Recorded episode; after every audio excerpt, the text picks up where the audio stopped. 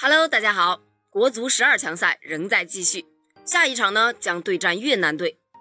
根据报道啊，在经过了为期三天的放松调整之后，国足从十二日开始就已经进行了高强度的训练，直接进入一天两练的节奏啊。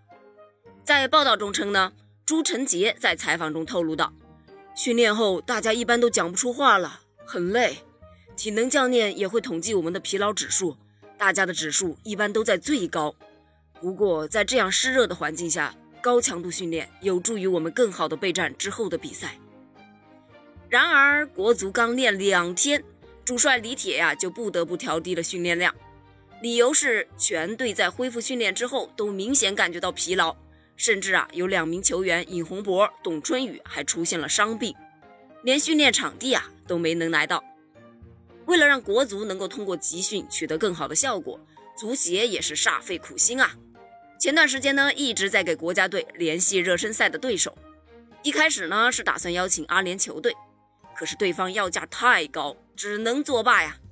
在前天，终于约到了叙利亚队，而且这件事儿已经得到了叙利亚国家队主帅的确认。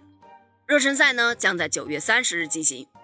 可是刚官宣不久，就有媒体曝光，国足邀请叙利亚踢比赛，就得给对手支付二十到三十万美元的出场费。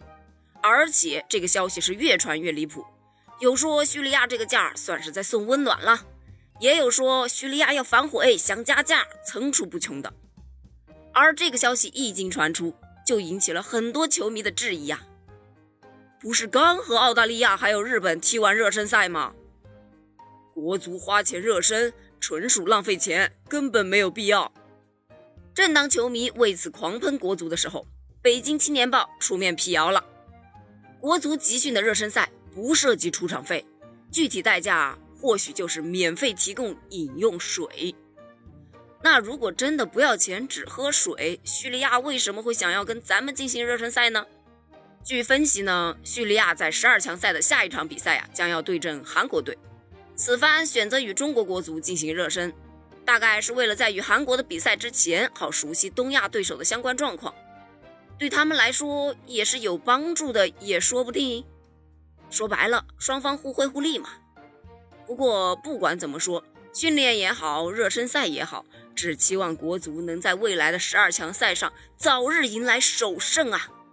关于这个话题，你有什么想法呢？欢迎在评论区一起交流哦。我们下期再见。